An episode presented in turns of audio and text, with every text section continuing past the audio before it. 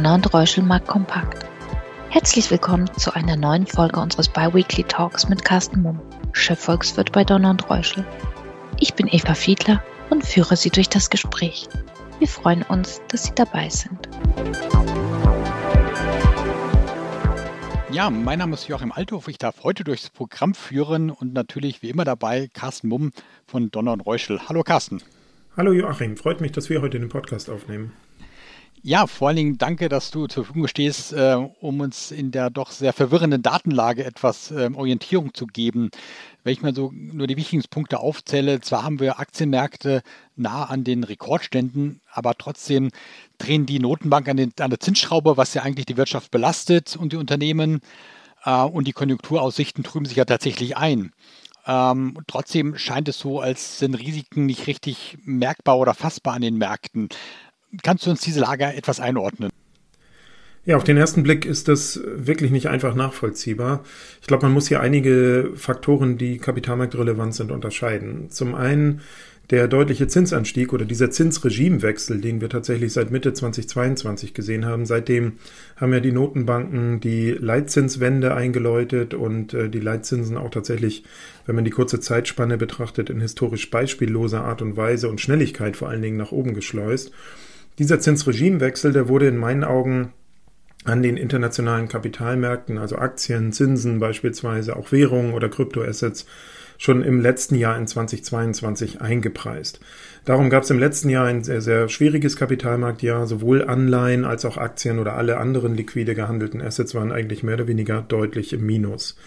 Die Frage, wie stark die Zinsen jetzt am aktuellen Rand noch steigen, also ob zum Beispiel die EZB noch eine weitere Leitzinserhöhung oder mehrere umsetzt, ob die Notenbank Fed in den USA jetzt schon die Leitzinsspitze erreicht hat oder nicht, die spielt in meinen Augen für die Kapitalmärkte gar nicht mehr so die ganz große Rolle. Klar ist, wir haben ein viel höheres Zinsniveau und äh, das wird uns wahrscheinlich auch etwas längere Zeit noch erhalten bleiben, selbst wenn in den USA vielleicht Zinssenkungen im Laufe des nächsten Jahres wieder in Frage kommen. Und damit spielen in den letzten Monaten andere Dinge eine Rolle, vor allen Dingen an den Aktienmärkten. Und das begann eigentlich im Herbst, im Oktober letzten Jahres schon. Seitdem steigen die Aktienmärkte ja wieder. Und das war zunächst einmal in meinen Augen der Punkt, dass viele Dinge dann in den letzten Monaten und insbesondere im Winterhalbjahr 22, 23 doch besser gelaufen sind als gedacht. Vor allen Dingen, wenn wir auf Europa mal schauen, haben wir keine Gasmangellage erfahren müssen und damit ist die Konjunktur zwar schwach gewesen, wir haben aber keine tiefe Rezession erlebt, wie sie im Herbst letzten Jahres vielleicht noch hätte erwartet werden können. Auch die Inflationsraten sind relativ deutlich gefallen, auch schneller, als wir das vor einigen Monaten noch erwartet hatten. Ganz, ganz wichtiger Punkt für die Aktienmärkte ist natürlich, dass die Gewinnentwicklung der Unternehmen zwar rückläufig war, auch schon im zweiten und jetzt im dritten Quartal, aber doch die Gewinne insgesamt besser gelaufen sind als erwartet. Im Frühjahr letzten Jahr, im Frühjahr diesen Jahres kam dann natürlich noch das ganze große äh, Thema künstliche Intelligenz mit auf die Agenda, also sprich Hoffnungen auf zukünftig sprudelnde Gewinne auf Basis dieser Technologie, die auch die Märkte getrieben hat. Und in meinen Augen ist ein wichtiger Aspekt auch, der durchaus in den letzten Monaten immer mal dafür gesorgt hat, dass eben kleinere Rücksätze an den Kapitalmärkten, an den Aktienmärkten schon für Nachkäufe genutzt wurden, dass wegen dieser überwiegend negativen Gemengelage, wie ich sie gerade beschrieben habe, viele Anlegerinnen und Anleger einfach unterinvestiert sind. Und wenn dann die Märkte doch steigen, so wie das in den letzten Monaten der Fall war, dann müssen diese sich eben überlegen, ob sie nicht doch ähm, so ein bisschen entgegen ihrer eigenen Überzeugung aber in den Markt kaufen. Und darum werden eben kleinere Rücksetzer genutzt. Und das sorgt dann insgesamt auch für eine Stabilisierung der Märkte. Und wenn wir den Blick nach vorne richten, dann glaube ich, dass dieser Effekt eben unterinvestierte Anleger, die doch noch in den Markt wollen, durchaus auch vor größeren Rücksetzern an den Kapitalmärkten oder an den Aktienbörsen insbesondere schützt und ähm, dazu kommt natürlich, dass Aktienmärkte generell die Zukunft einpreisen und nicht die Daten so relevant sind, die heute veröffentlicht werden, sondern das, was zukünftig erwartet wird. Und dann ist es eben so, dass wir einfach jetzt doch vor den Leitzinserhöhungspausen stehen. Die werden in den kommenden Quartalen kommen. Wir äh, erwarten, dass die Konjunktur sich ab 2024 zumindest leicht belebt.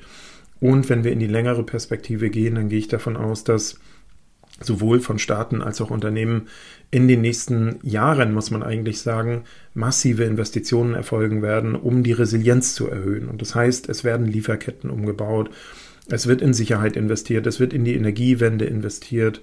Also alle die Dinge, die uns in den letzten zwei, drei Jahren in den ganzen Krisen, die wir erlebt haben, nicht widerstandsfähig genug erschienen sind oder ähm, die sich nicht äh, widerstandsfähig genug erwiesen haben, da wird investiert werden und davon werden Unternehmen massiv profitieren.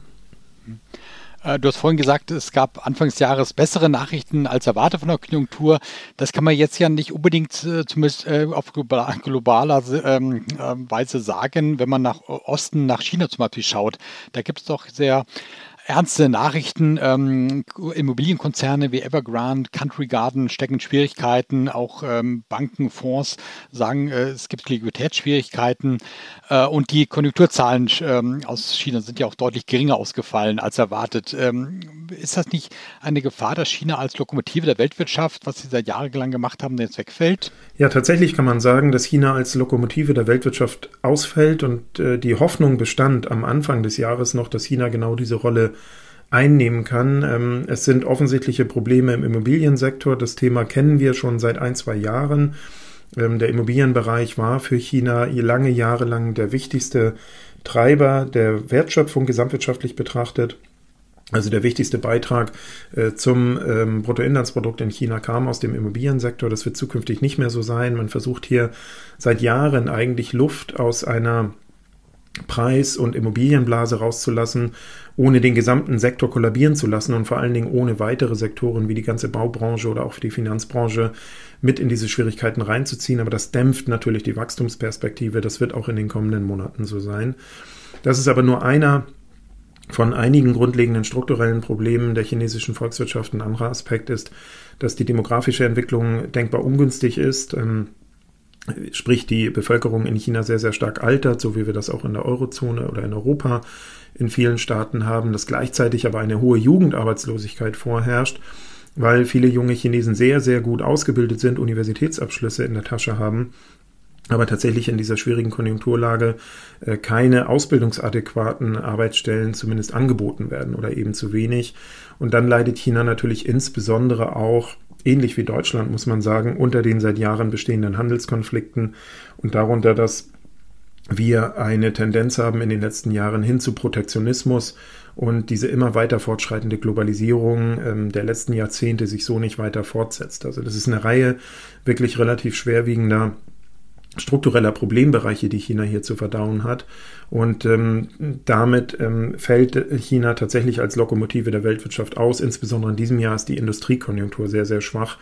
Aber das eben nicht nur in China, sondern global.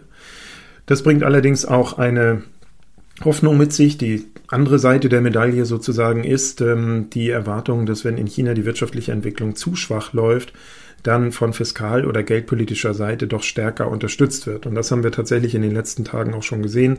Nachdem die letzten volkswirtschaftlichen Daten aus China sehr schwach waren, gab es von Seiten der chinesischen Notenbank eine erneut eine Leitzinssenkung. Das steht durchaus ja im Kontrast zu äh, dem Handeln vieler anderer, anderer Notenbanken weltweit. Und es zeigt schon, dass eben geld- und fiskalpolitisch unterstützt wird. Und das dürfte dann auch zu einer Stabilisierung der chinesischen Volkswirtschaft und damit auch zu einer Stabilisierung ähm, global äh, der Industrie in den kommenden Quartalen beitragen. Du hast den DAX angesprochen, den deutschen Aktienmarkt, und da würde ich gerne ein bisschen nachhaken, denn äh, China ist ja einer der wichtigsten Exportpartner Deutschlands und überhaupt Deutschland ist eine stark exportabhängige Volkswirtschaft und das dürfte doch dann äh, der deutschen Industrie dann extrem schaden. Ist das vielleicht so eine grundsätzliche äh, Herausforderung für Deutschland, dass jetzt Exportmärkte wie China oder andere nicht mehr so funktionieren, wie wir es gewohnt sind? Ja, in der Tat. Das Geschäftsmodell Deutschland ist sehr, sehr stark auf die exportorientierte Industrie ausgerichtet. Einer der wichtigsten Abnehmer ist China. Ähm, einer der wichtigsten Vorlieferanten oder Hersteller von Vorprodukten, also Komponenten in der Lieferkette, ist ebenfalls China, sowie andere Staaten in Südostasien. Und insofern kann man sagen, dass Deutschland unter dieser konjunkturellen Schwächephase, die wir zurzeit global erleben, besonders leidet. Aber völlig richtig dieser Aspekt, ähm, wir müssen auch zurzeit das Geschäftsmodell Deutschlands insgesamt in Frage stellen. Und das liegt daran, dass eigentlich alle Stützpfeiler und das Fundament dieses Geschäftsmodells zurzeit oder in den letzten zwei, drei Jahren Brüche bekommen haben oder Risse bekommen haben und wackelig geworden sind. Was sind diese Stützpfeiler? Die Stützpfeiler sind insbesondere die Friedensdividende, also nach dem Fall des Eisernen Vorhangs in Europa ähm, waren deutsche Unternehmen oder europäische Unternehmen in der Lage, gute Geschäfte zu machen in Osteuropa. Vor allen Dingen gab es den Zugang zu sehr günstiger Russ, äh, russisch, zu sehr günstigem russischem Gas, also sehr günstiger Energie auf kürzestem Weg. Das hat natürlich die, äh, das Wachstum in den letzten Jahrzehnten hier befeuert. Äh, ein weiterer Stützpfeiler ist, dass lohnbedingt, also weil die Löhne hier in Europa zu hoch waren, ähm, Produktion ausgelagert wurde im Zuge der Globalisierung in lohngünstigere Standorte, das auch vor allen Dingen in China und in Asien, dass äh, der Absatz eben äh, sehr, sehr stark auch im Ausland erfolgte, eben exportorientiert ist ja die Volkswirtschaft Deutschlands, vor allen Dingen auch China in den letzten 10, 15 Jahren zu einem wichtigen Absatzmarkt geworden ist. Und äh, das Fundament, auf dem dieses Geschäftsmodell basierte, ist eigentlich eine weitgehend reibungslos funktionierende internationale Kooperation und vor allen Dingen ähm, gut funktionierende Lieferketten. Und wenn wir uns diese Dinge jetzt mal anschauen, dann zeigt sich eben in jedem Stützpfeiler und in, die, in, in, diesem Fundament, Fundament zeigen sich mehr oder weniger große Risse. Äh, die günstige Energie, günstige Energie bekommen wir nicht mehr. Ähm, der internationale ähm, Handelsverkehr oder die Globalisierung an sich, die wird so nicht weitergetrieben wie in den letzten Jahren. Es gibt eher protektionistische Tendenzen. Und für unsere eigene Sicherheit werden wir zukünftig auch mehr Geld ausgeben müssen.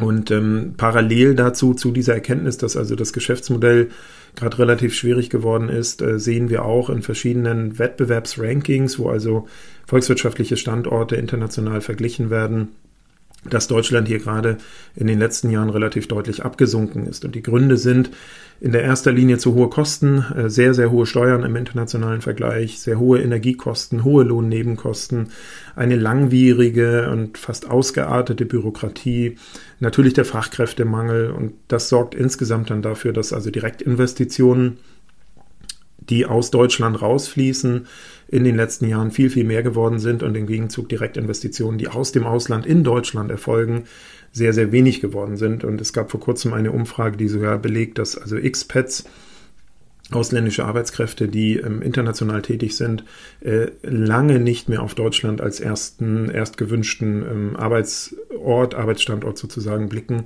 Also Deutschland hat einfach in jeglicher Hinsicht an Attraktivität verloren. Was kann die Zukunft sein? Oder äh, damit ist eigentlich klar, das Geschäftsmodell oder die Volkswirtschaft und, und die Unternehmen auch in Deutschland, die werden sich ein Stück weit auf neue Zeiten einstellen müssen, die müssen sich transformieren. Und die richtige Richtung kann nur sein, dass wir zukünftig ein Hochtechnologiestandort sind. Wir werden nicht die günstigste Energie haben. Wir werden natürlich nicht die günstigsten äh, Löhne haben. Äh, wir haben weiterhin einen Fachkräftemangel und das heißt, wir müssen uns sehr, sehr stark auf Hochtechnologie fokussieren, wirklich in Forschung, Bildung, und ähm, Ausbildung ähm, ganz, ganz vorn mit dabei sein. Wir brauchen stabile regulatorische Rahmenbedingungen, auf die man sich also jahrelang verlassen kann. Wir brauchen eine effiziente Verwaltung, also deutlich weniger Bürokratie.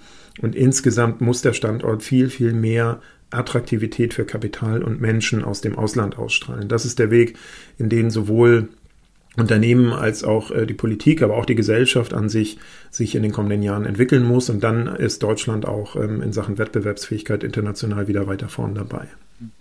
Äh, eben hast du gemeint, dass wir ein bisschen aufhorchen lassen, dass die äh, Aussichten für die Aktienmärkte gar nicht so schlecht sind, dass wir auch durchaus steigende Kurse wieder sehen können. Worauf gründet sich der Optimismus? Wie äh, wäre deine, deine Aussage dazu? Ja, tatsächlich könnte man fast den Mut verlieren, wenn man diese Argumente, die wir gerade alle erwähnt haben, äh, insgesamt alle aufzählt. Ähm, es gibt eigentlich äh, sowohl kurzfristig eher Risiken als auch dann dieser ähm, Ausblick auf die ähm, nachlassende Wettbewerbsfähigkeit Deutschlands. Aber ich glaube tatsächlich, dass es positive Entwicklungen geben kann in den kommenden Monaten, die dann die Kapitalmärkte auch stützen könnten. Übrigens ist ähm, eine Voraussetzung für positive Überraschungen ja immer das, dass also die aktuelle Lagebeschreibung eigentlich sehr negativ ist, also dass man sich vor allen Dingen auf negative Aspekte fokussiert und dann kann es passieren, dass Dinge dann doch besser laufen als gedacht. Das haben wir auch im letzten Winterhalbjahr erlebt. Und wenn wir nach vorne schauen, dann ähm, kann beispielsweise die Inflation in den kommenden Monaten doch noch stärker fallen, als wir das bisher erwarten. Das erwarten wir durchaus oder dem geben wir eine gewisse Wahrscheinlichkeit. Einfach weil die konjunkturelle Entwicklung sehr, sehr schwach ist zurzeit. In China beispielsweise haben wir sogar deflationäre Tendenzen, also die Verbraucherpreise sinken. Das wird über den Export auch ein Stück weit ähm, eben exportiert aus China raus und das dämpft hier auch die Inflationsdynamik in der Eurozone. Dann kann China in den kommenden Quartalen durchaus wieder stärker wachsen, als wir das heute erwarten, weil China eben äh, von Regierungsseite die wirtschaftliche Entwicklung unterstützt. Von geopolitischer Seite kann es natürlich auch immer mal positive Überraschungen geben. Und ähm, dieser Aspekt, den ich angesprochen hatte, also die Unterinvestition vieler Anlegerinnen und Anleger wird in meinen Augen zumindest ähm, jetzt am Jahresende oder Richtung Jahresende dann auch die Notierung noch weiter stützen. Ich rechne damit, dass wir kleinere Rücksätze erleben an den Märkten, so wie es im Moment auch der Fall ist. Glaube aber nicht, dass wir einen großen Crash an den Aktienmärkten erleben, sondern ähm, die Empfehlung an Anlegerinnen und Anleger ist eigentlich eher in dieser Phase, ähm, sich genau anzuschauen, ähm, welche Unternehmen diejenigen sind, die in den äh, kommenden Jahren eigentlich von den angesprochenen Investitionen profitieren werden Davon werden ähm, insbesondere die innovativen Unternehmen, die technologisch ähm, ganz vorn mit dabei sind, ähm, massiv profitieren in meinen Augen. Und ähm, wenn Anlegerinnen und Anleger noch Liquidität haben, dann macht es durchaus Sinn, diese in Phasen kleinerer Rücksetzer zu investieren und dann, und das sollte man bei der Kapitalanlage ja sowieso ähm, im Blick behalten, eben die lange Frist sehen. Also Kapitalanlage an den Aktienmärkten sollte immer mit einem langfristigen Anlagehorizont gestehen damit man eben kleinere Rücksätze ein Stück weit auch aushalten kann. Und ich glaube, wer sich heute positioniert auf die äh, Gewinner oder die potenziellen Gewinner dieser Transformationsphasen, die wir erleben in den nächsten Jahren, der wird in den nächsten Jahren Freude an seinem Aktiendepot haben. Das war ein schönes Schlusswort, lieber Carsten. Ein optimistisches Schlusswort. Ähm, und äh, hoffentlich, dass wir in zwei Wochen dann wieder auch über positive Nachrichten sprechen können. Vielen Dank. Vielen Dank, hat mich sehr gefreut und ich freue mich auf den nächsten Podcast. Danke für Ihr Interesse. Seien Sie in zwei Wochen gerne wieder dabei. Ihr Donner und Reuschel, Markt Kompakt Team.